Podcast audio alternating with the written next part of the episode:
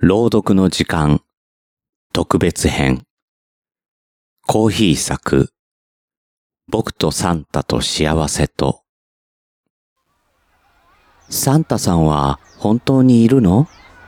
と尋ねている子供を見かけた。そう、今日はクリスマスイブ。僕にとって32回目のクリスマスイブ。子供の頃の僕はサンタを信じていただろうかそんなことを考えているうちに、ある年のクリスマスを思い出した。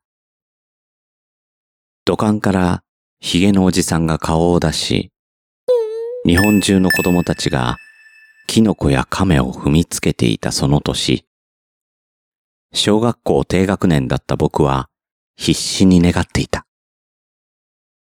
クリスマスプレゼントとお年玉と誕生日プレゼントを全部合わせてもよいから、ファミコンをください。数日に及ぶ必死な交渉に、親もようやくファミコンを買うことを了承した。当時我が家が裕福だったのか、あるいは貧しかったのか、わからない。でも、この年のクリスマスプレゼントは、高価な買い物だったに違いない。雪が少し降る街を父の車に乗り、知り合いのおもちゃ屋へファミコンを受け取りに行ったのを今でも覚えている。共働きで帰りも遅かった両親。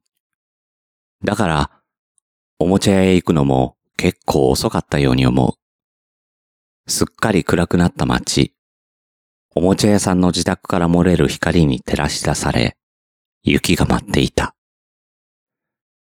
当時の僕には少し大きめの銀色の箱を受け取り、心の底から喜んだものだ。そこにはクリスマス的な厳かさもなければ、サンタを信じる少年の純粋さもなかった。他人から見たら、無粋な光景に見えたかもしれない。でも、そこから長い年月が流れた今、僕はこう思う。悲願のファミコンを手に入れた僕の心から喜ぶ姿を見て、両親はきっと幸せだったに違いないと。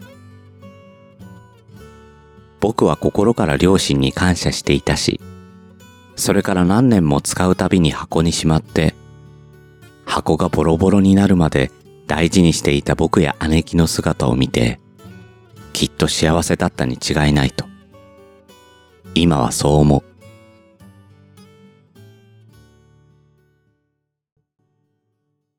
もし、クリスマスが聖なる夜に大事な人との絆を確かめ合う日なら、幸せであることに感謝をする日なら、その年の我が家にはサンタがやってきて、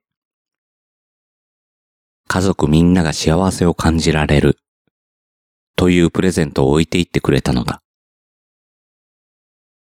そして今夜、あれから何十年も経った今の僕が、この家に生まれたこと、この家族と共に生きてきた32年を振り返り、悪くなかったな、と思えることも土管からひょっこり顔を出した赤色のヒゲ親父が運んでくれたクリスマスプレゼントなのかもしれない。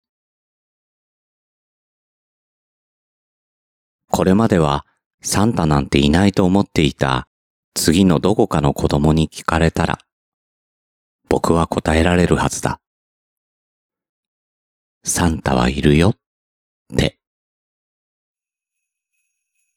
それは幸せを感じる夜なのだから。ここにも一つのメリークリスマス。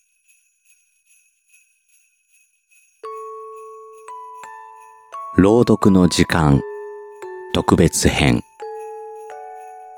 コーヒー作僕とサンタと幸せとこの番組では感想をお待ちしております。宛先は green.radio 朗読 at gmail.com もしくは Twitter の DM まで。ナレーターはグリーンでした。